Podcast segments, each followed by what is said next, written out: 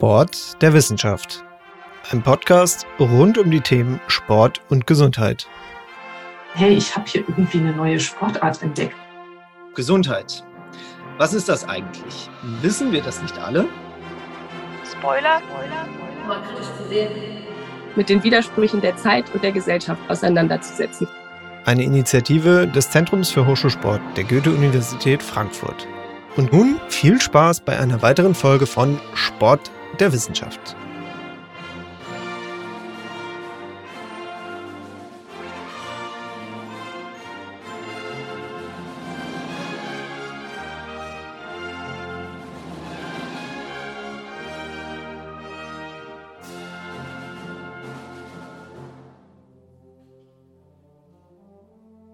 Hallo und herzlich willkommen zu einer weiteren Folge des Podcasts Sport der Wissenschaft, äh, organisiert vom Zentrum für Hochschulsport der Goethe-Universität Frankfurt.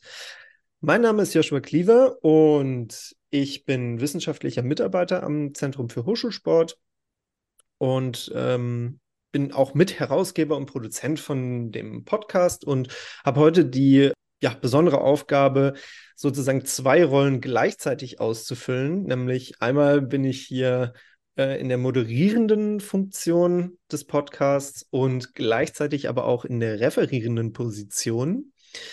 Ähm, ich bin heute nicht alleine Referent, sondern mir zugeschaltet ist Christian Gaum. Christian, du bist ähm, mittlerweile sogar schon Professor für Sportpädagogik an der Ruhr-Universität in Bochum. Und von, von wo bist du jetzt hier mit dazugeschaltet? Ja, hallo von meiner Seite. Ich grüße. Ich bin tatsächlich mitten im Ruhrpott, genau wie du vorgestellt hast, gerade an der Fakultät für Sportwissenschaft in Bochum. Ja, jetzt ähm, ist ja die Phase, wo man dann gerne sagt, das sind Semesterferien. Ich zuck da immer etwas, weil das den Eindruck erzeugt, naja, man hat so komplett frei. Ich wende mich gerade in der veranstaltungsfreien Zeit jetzt all den Plänen zu, zu denen man dann manchmal nicht kommt, publizieren, Projekte und so weiter. Und eines, ja, steht ja jetzt direkt an, was wir so gemeinsam vorhaben. Ganz genau. Und äh, das ist ja auch das Schöne an so, so einem Podcast-Format. Ähm, man ist nicht auf äh, die Region Frankfurt beschränkt. Also das ist natürlich auch schön, wenn wir in, in Live und in Farbe ähm, Vorträge und Podcasts aufnehmen können. Aber heute, ich bin tatsächlich auch nicht in Frankfurt heute, sondern ich äh, befinde mich im Urlaub am Bodensee. Und ähm, ja, jetzt haben wir eben einen Termin gefunden, in, an welchem wir äh, unser Vorhaben, was wir jetzt besprechen wollen, einfach mal sozusagen aufzeichnen können und alle weiteren Informationen gehen dann sicherlich auch aus dem Vortrag hervor.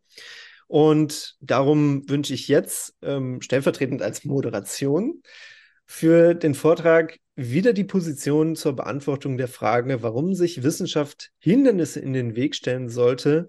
Viel Vergnügen und viele interessante Gedanken. Also, dann starte ich jetzt mit ein paar Vorworten, also sogenannten Prolegomena. Den vorliegenden Vortrag haben wir anlässlich der Anfang Juni 2023 stattgefundenen Jahrestagung der DVS-Sektion Sportpädagogik in Hamburg entworfen und dort in gekürzter Variante vorgestellt. Die Version, die wir jetzt heute präsentieren möchten, ist so gesehen die unzensierte Version. Wir haben sie zudem auch noch um die Anmerkungen und Rückmeldungen des Publikums der Tagung ergänzt und erweitert. Daher möchten wir uns an dieser Stelle auch nochmal bei den Personen bedanken, die sich bei geschätzten 35 Grad Celsius in den sehr engen Tagungsraum gedrängt haben und mit stoischer Gelassenheit das nicht unhitzige Thema haben über sich ergehen lassen. Die erste Ergänzung, die wir gerne vornehmen möchten, ist genau in dieser Form des Prolegomenons. Der Titel des Beitrags evoziert schon sui generis einen zugegebenermaßen versteckten performativen Widerspruch, den es auszuhalten gilt. In anderen Worten können wir ihn nicht auflösen. Der Widerspruch besteht in dem relativ einfachen Umstand, dass wir in unserem Beitrag gegen Positionierung im Allgemeinen Position beziehen. Dieser Einwand ist uns bewusst und wir sind unseres Wissens auch nicht die Ersten und Einzigen, die sich mit dieser Widersprüchlichkeit konfrontiert sehen. Sie ist bereits ein solches Hindernis, für welches wir votieren, es in den Weg zu stellen. Denn es ist in keinster Weise erwiesen, dass, diese Performa dass dieser performative Widerspruch grundsätzlich umgehbar ist. Andersherum ist es jedoch auch nicht erwiesen, dass er unumgehbar ist. Diese Problematik lässt sich nicht mit Konsens lösen. Diese Problematik lässt sich auch nicht mit einer gründlichen und sorgfältig geführten Argumentation in den Griff bekommen. Meine Vermutung geht jetzt in die Richtung, dass die vielversprechendste Lösungsannäherung, wenn denn überhaupt, eine ästhetische ist. Doch auch hier bin ich mir unsicher, ob nicht dieser Weg in ähnlicher Weise verbaut ist oder es weder und es weder vor noch zurückgeht. Doch das sind nur meine vagen Vermutungen, die lediglich meiner bescheidenen Arbeit entspringen. Wir möchten im Folgenden einige Gedanken in Erinnerung rufen und sind, wie gesagt, ebenfalls nicht die Ersten, die sich dieses Hindernis in den Weg stellen. Auch der französische Philosoph Michel Foucault stieß auf diese Hürde und ließ sie zu Beginn seiner akademischen Tätigkeit am Collège de France thematisch werden. In seiner Inauguralvorlesung am 2. Dezember 1970 startete er folgendermaßen. Ich zitiere. In den Diskurs, den ich heute zu halten habe, und in die Diskurse, die ich vielleicht durch Jahre hindurch hier werden, werde halten müssen, hätte ich mich gern verstohlen eingeschlichen.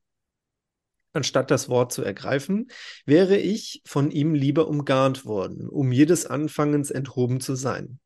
Ich hätte gewünscht, während meines Sprechens eine Stimme ohne Namen zu vernehmen, die mir immer schon voraus war, ich wäre erst dann zufrieden gewesen, an ihre Worte anzuschließen, sie fortzusetzen, mich in ihren Fugen unbemerkt einzunisten, gleichsam als hätte sie mir ein Zeichen gegeben, indem sie für einen Augenblick aussetzte.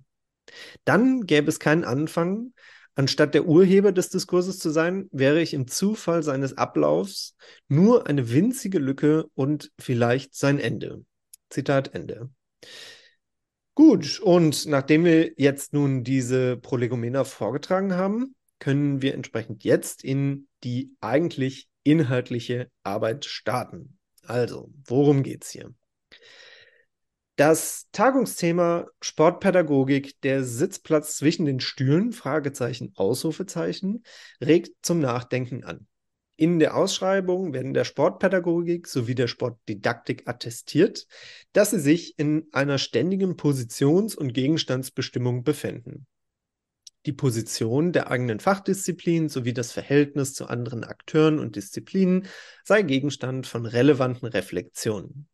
Diese Reflexionen dienten der Selbstvergewisserung, könnten zu einer Korrektur oder Neubestimmung führen oder als Ausgangspunkt für Forschungsaktivitäten fungieren. Die auf dieser Tagung vorgebrachten Impulse sollen allgemein zu einer Kalibrierung der Sportpädagogik beitragen. Doch, was soll hier eigentlich neu bestimmt respektive kalibriert werden? Können wir vielleicht vom Inhalt der Bestimmung absehen und diesen Ausschreibungstext bereits als programmatisch bestimmenden lesen? Es lässt sich nicht leugnen, dass der Ausschreibungstext erhebliches Schwergewicht auf die sogenannte Positions- und Gegenstandsbestimmung legt. Geklärt werden soll, was die eigene Position ist, was die eigene Position nicht ist, was Gegenstand ist und was er nicht ist. In anderen Worten ist es ein sisyphoshaftes Spiel mit derridaischen Differenzen. Es geht also um Ab- und Eingrenzung einer Disziplin. Grenzen sollen gezogen werden, ein innerhalb und außerhalb bestimmt werden. Der Sportpädagogik und der Sportdidaktik liegt, so unsere These, eine Schrift, ein gewisses Skript, ein Paradigma zugrunde, welches beim Sprechen über Sportpädagogik und Didaktik quasi gänzlich ignoriert wird. Es wird gewissermaßen nicht zum postulierten reflexiven Gegenstand der Sportpädagogik erhoben. Differenzen bringen zum Ausdruck, dass es wesentliche Unterschiede zwischen dem Lesen und der Schrift, die beim Sprechen nicht bemerkt werden, gibt. Das Wort macht einen Unterschied in der Art, wie es mit dem gleichnamigen Konzept untersucht wird. In diesem sportpädagogischen Skript steht nun offensichtlich im Einflussbereich eines Positivismus stehend, dass Positionen abgesteckt und Gegenstände bestimmt werden können. Wenn diese Bestimmung nicht geschieht, breitet sich ein merkwürdiges Gefühl von Dringlichkeit aus. Mit anderen Worten, sitzt jede Disziplin und somit auch die Sportpädagogik qua Skript bzw. Paradigma unweigerlich bereits auf einem Stuhl. Das dazwischen als diffuser, unscharfer Zwischenbereich ist in diesem Sinne problematisch. Wo beginnt der Gegenstand, die Position? Wo endet er bzw. sie? Ein dergeartetes sportpädagogisches Skript ist dementsprechend nicht dialektisch oder gar negativ dialektisch verfasst, sondern eben positivistisch. Ein Beispiel. Auf unseren Entwurf des Beitrags, der ganz bewusst gegen tendenziell des in der Ausschreibung verborgenen Skripts verfährt, erhielten wir die Rückmeldung, dass er mit einer Konkretisierung mit Bezug zum Inhalt gewinnen würde. Weiterhin wirke der Titel kryptisch und grundsätzlich.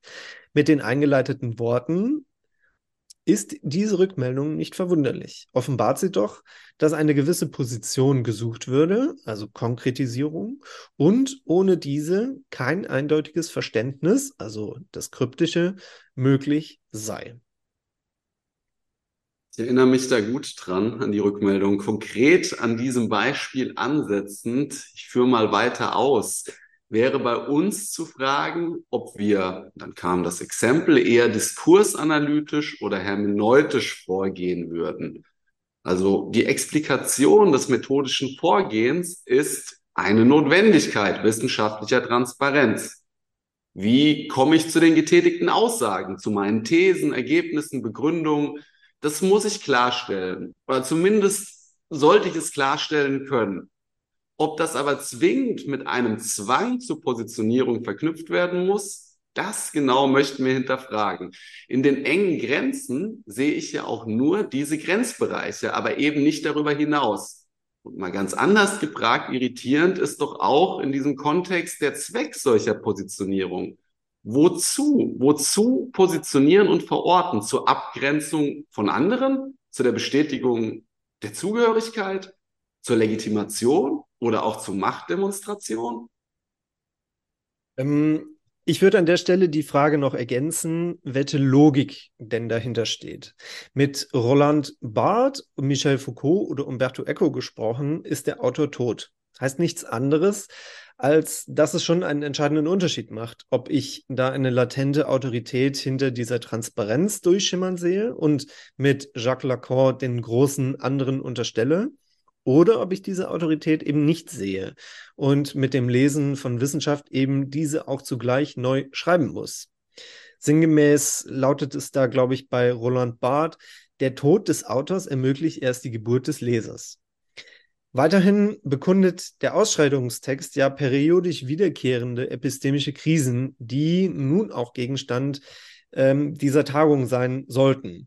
Es ist ebenfalls nicht von der Hand zu weisen, dass auch diesen Krisen und ihren Lösungen gewisse Skripte zugrunde liegen und diese äußern sich in Narrativen von anwendungsbezogener Wissenschaft oder von der Praxis für die Praxis. Das Skript offenbart an diesen Stellen unter anderem eine quasi technologische Verfasstheit dieser einen speziellen Pädagogik. In der Praxis herrsche schließlich ein originärer Handlungsdruck, welcher klare Handlungsanweisungen erfordere und notwendig mache. Interessanterweise disqualifiziert sich eine solche, solche Position beziehungsweise eine solche Positionierung jedoch selbst, da eine Pädagogik eigentlich grundständig zum Gegenstand hat, wie denn mit diesem epistemischen Bruch zu verfahren sei. Das Stichwort an dieser Stelle lautet pädagogischer Takt zum Beispiel bei Johann Friedrich Herbert und in Verlängerung natürlich eben auch das äh, allseits bekannte erziehende Unterrichten. Jetzt stellt sich schon eine Frage oder ich vielleicht sogar ein konkreter Gegeneinwand.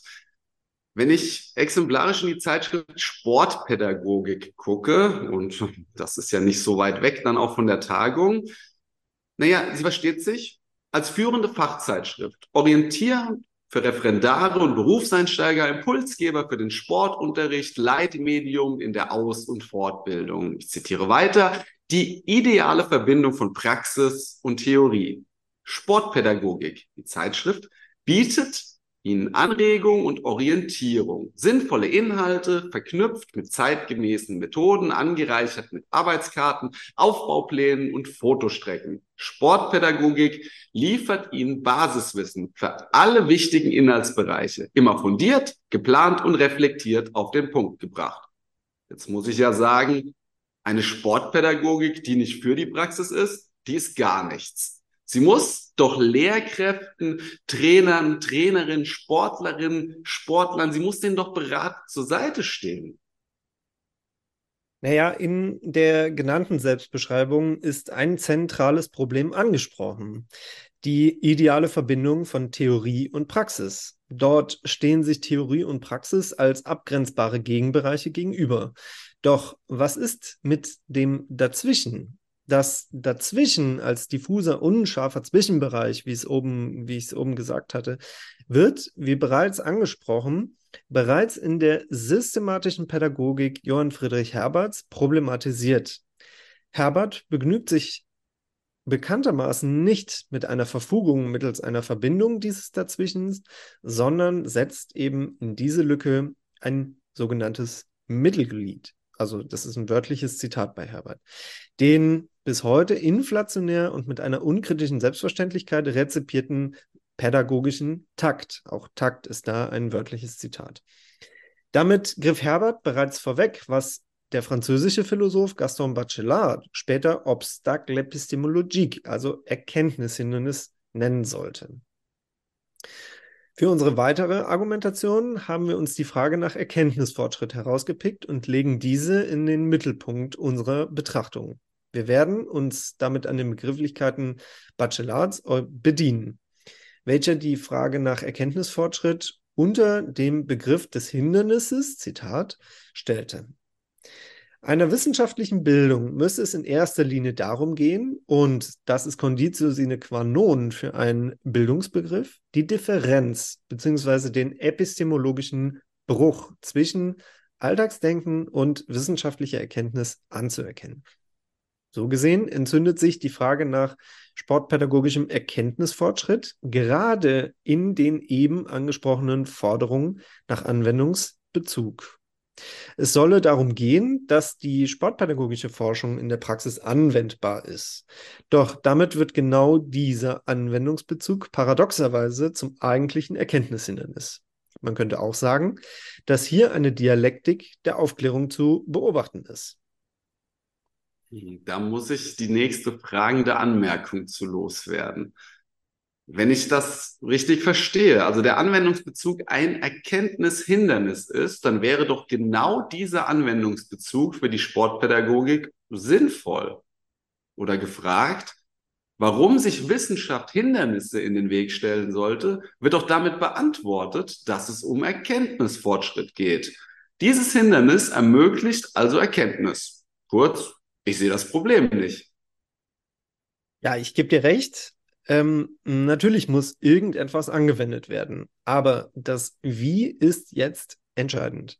Es geht dementsprechend nicht um eine bloße Verbindung, als ob damit irgendwie alle Schwierigkeiten aus der Welt geschafft werden. Herbert als Pädagoge würde ja ganz klar sagen, dass sich die Sportpädagogik als Wissenschaft eben so abstrakt verhalten muss, dass sich die sportpädagogische Forschung respektive Theorie zwar auf die Praxis bezieht und auch deren Regent ist, der Praxis aber dennoch ein Primat zugeschrieben wird. Denn die Forderung nach Anwendungsbezug lese ich als Versuch, den angesprochenen Bruch, also das Hindernis, zu verfugen. Aber damit ist der Anwendungsbezug kein Hindernis mehr, sondern ein Mittel zur Überwindung des Bruchs. Daher stammt auch die gefühlte Dringlichkeit, dass alles nach Möglichkeit sogar mit konkreten Handlungsanweisungen angewendet werden kann, soll, muss, etc. Wenden wir uns jetzt an der Stelle doch noch einmal Gaston Bachelard zu. Das bereits aufgegriffene Zitat geht wie folgt weiter. Und dabei geht es nicht um eine Betrachtung äußerer Hindernisse wie der Komplexität und Flüchtigkeit der Erscheinungen, auch nicht um eine Klage über die Schwäche und äh, die Schwäche der Sinne und des menschlichen Geistes. im Erkenntnisakt selbst, in seinem Innersten erscheinen, aufgrund einer Art funktioneller Notwendigkeit, Trägheit und Verwirrung. Dort werden wir Ursachen für Stagnation und sogar Regression aufzeigen. Dort die Trägheitsursachen aufdecken, die wir Erkenntnishindernisse nennen werden. Heißt mit anderen Worten, dass wir es letztlich mit einer strukturellen Funktion des Erkenntnisakts zu tun haben. Und diese ließe sich mit Adorno als totaler Verblendungszusammenhang bezeichnen.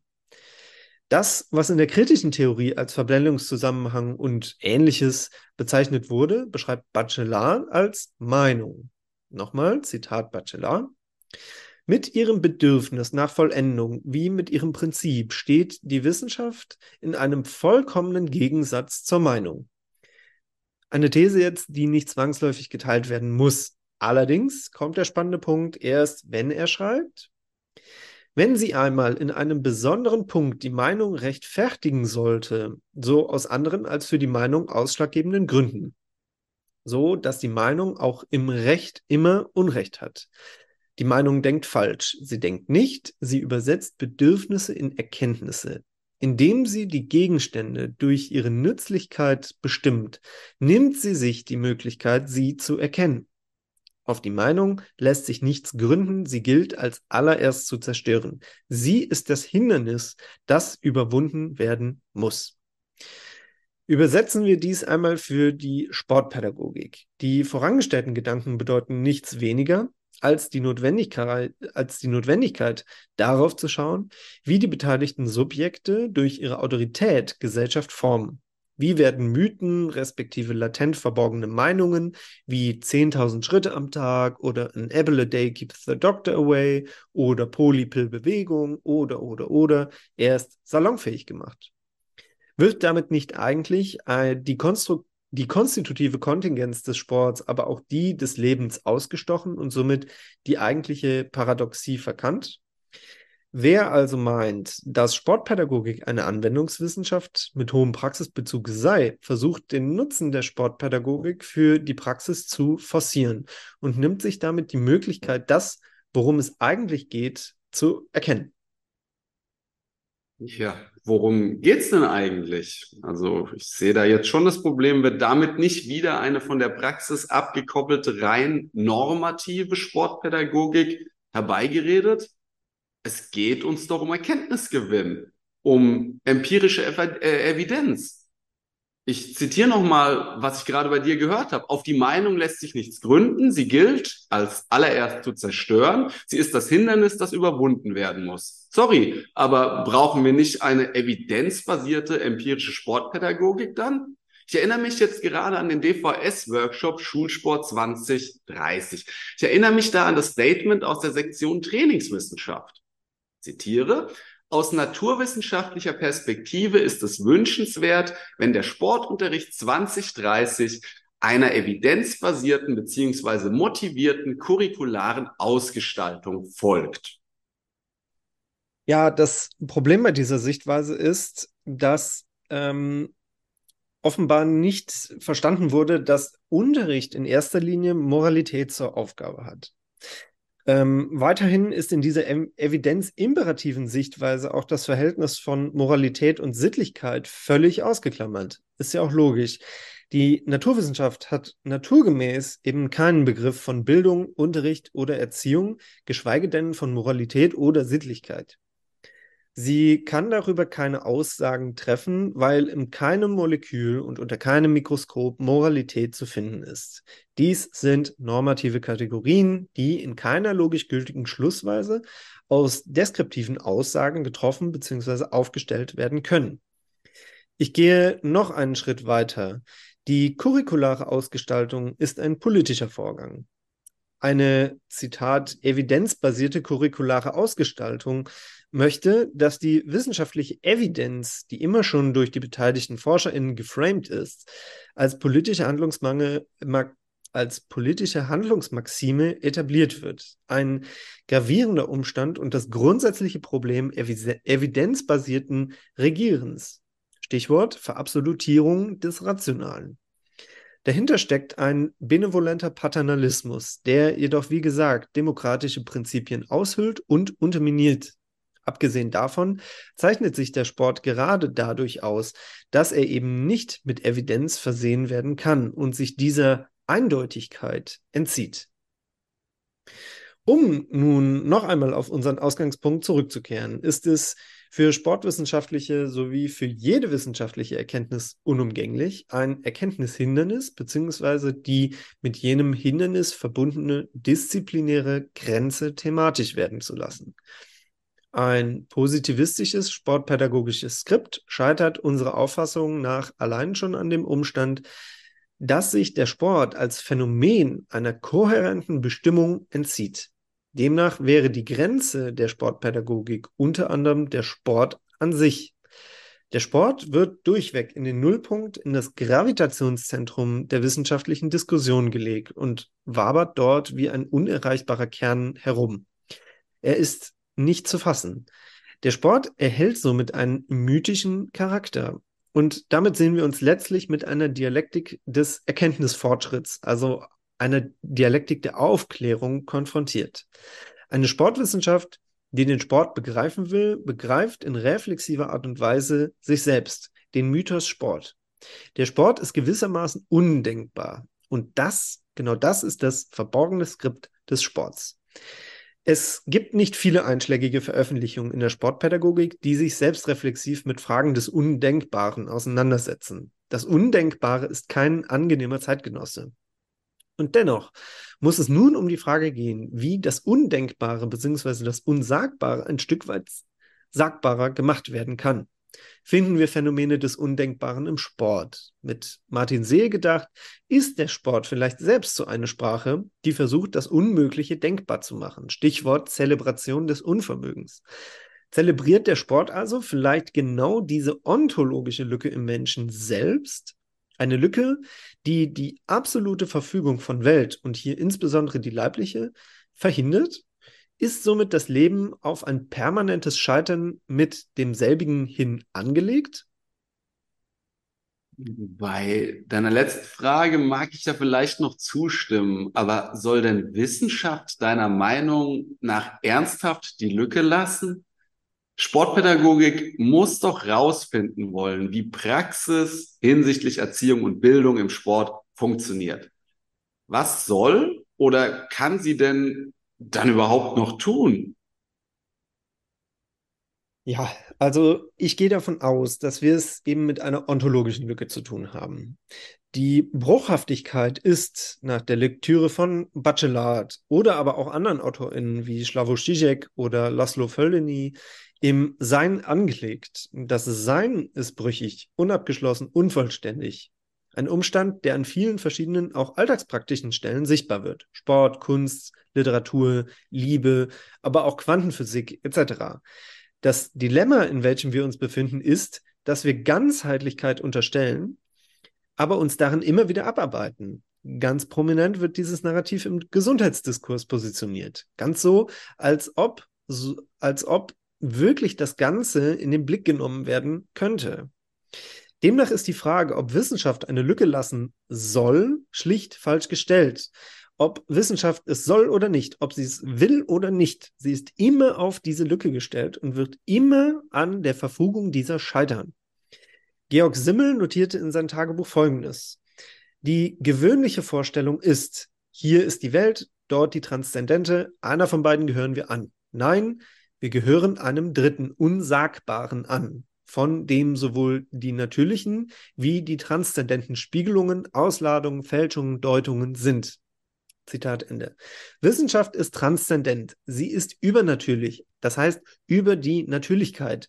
Wir befinden uns zwischen den Stühlen der Transzendenz und der Natürlichkeit und sind darüber hin und her gerissen.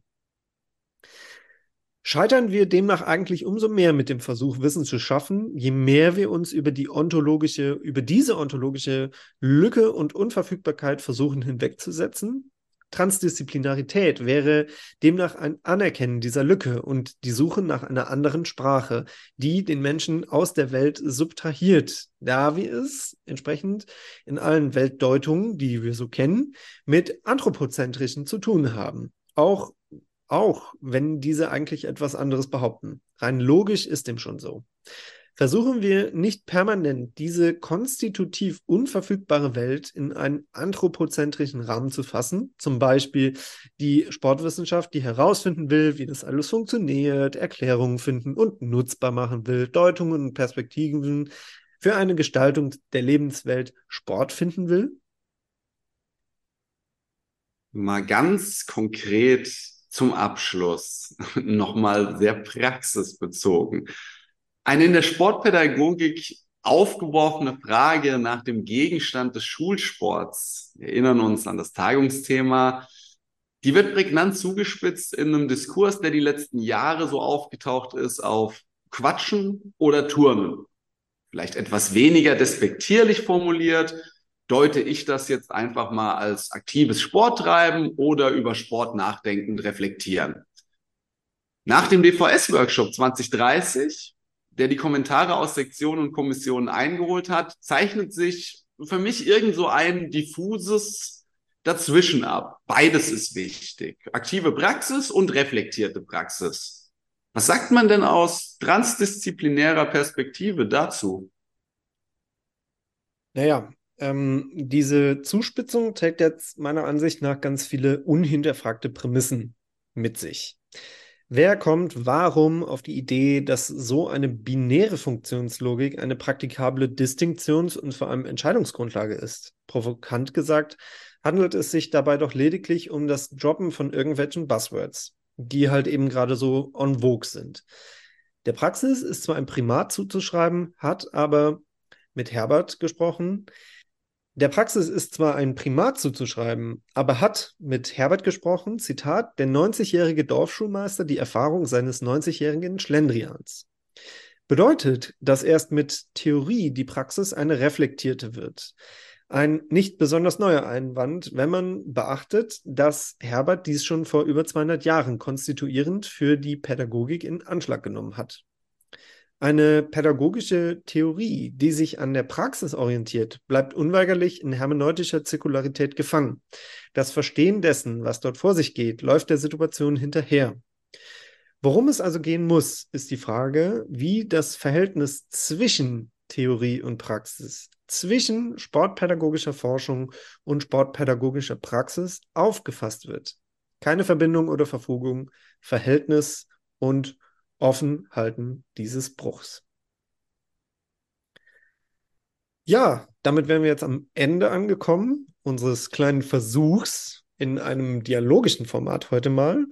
Und ja, lieber Christian, ich bedanke mich ganz herzlich bei dir, dass du das so mit mir äh, hier gestaltet hast. Und ich bedanke mich auch bei allen HörerInnen äh, des Podcasts im Internet für die Aufmerksamkeit und mache noch einen kleinen Werbeblock für alle anderen Podcast-Folgen, die auch sehr spannend und sehr interessant sind. Hören Sie da gerne auch rein. Und ja, dann vielen Dank und bis zum nächsten Mal. Hinweis. Denjenigen, die uns nun schon länger begleiten, wird unser neues Intro aufgefallen sein. Dabei handelt es sich um das Stück Overture to a New Age von Jan de Haan. Es wurde vom Sinfonischen Blasorchester des Collegium Musicum der Goethe-Universität unter Leitung von Lisa Bodem eingespielt. An dieser Stelle einen herzlichen Dank an alle daran Beteiligten für die Unterstützung. We Want You wenn ihr auch spannende Aspekte zum Thema Sport und oder Gesundheit beitragen könnt, dann könnt ihr eine Bewerbung über das Kontaktformular auf unserer Website des Zentrums für Hochschulsport oder per Mail an info@hochschulsport.uni-frankfurt.de senden. Darüber hinaus freuen wir uns, wenn ihr den Podcast in eurem Umfeld weiterverbreitet. Herzlichen Dank fürs Zuhören und bis zum nächsten Mal.